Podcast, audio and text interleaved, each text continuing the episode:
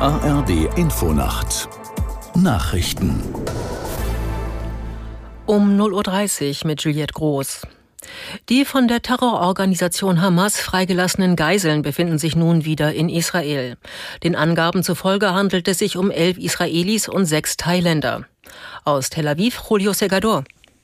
Sie passierten in der Nacht die Grenze nach Israel.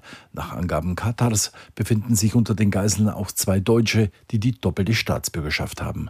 Im Gegenzug ließ Israel 33 palästinensische Häftlinge frei, der größte Teil darunter Jugendliche.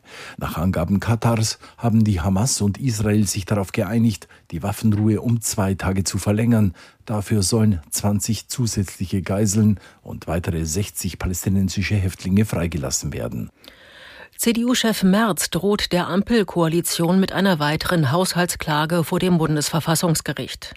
Dabei äußerte er vor allem Bedenken gegenüber der Etatplanung für 2024 aber auch den überarbeiteten Etat für das laufende Jahr werde die Union sorgfältig prüfen, betonte Merz.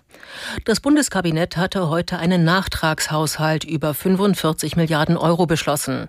Das war nötig geworden, nachdem das Bundesverfassungsgericht Teile des Haushalts 2023 gekippt hatte. Im Kanzleramt haben Bundesregierung und Industrie zum Ausbau der Elektromobilität beraten. Ein Regierungssprecher sagte im Anschluss, man sei sich einig, dass die Anschaffungskosten von elektrischen Pkw gesenkt werden müssten. Auch die Modellpalette müsse verbreitert werden. So könne man das Ziel von 15 Millionen E-Autos erreichen. Bundesverkehrsminister Volker Wissing begrüßte außerdem das klare Bekenntnis der Automobilindustrie, auch selbst in Ladeinfrastruktur zu investieren.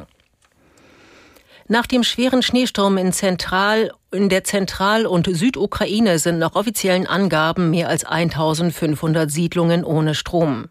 Hunderte Einsatzkräfte sind im Einsatz, um den Menschen zu helfen.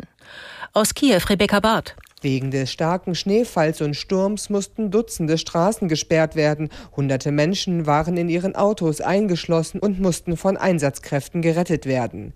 Am schlimmsten betroffen ist der Süden der Ukraine. Hier vor allem die Hafenstadt Odessa und die umliegende Region. In der Region Odessa kamen zudem fünf Menschen im Umwetter ums Leben. Der Zyklon werde nun in Richtung Norden ziehen, gab der ukrainische Präsident Zelensky in seiner abendlichen Videoansprache an.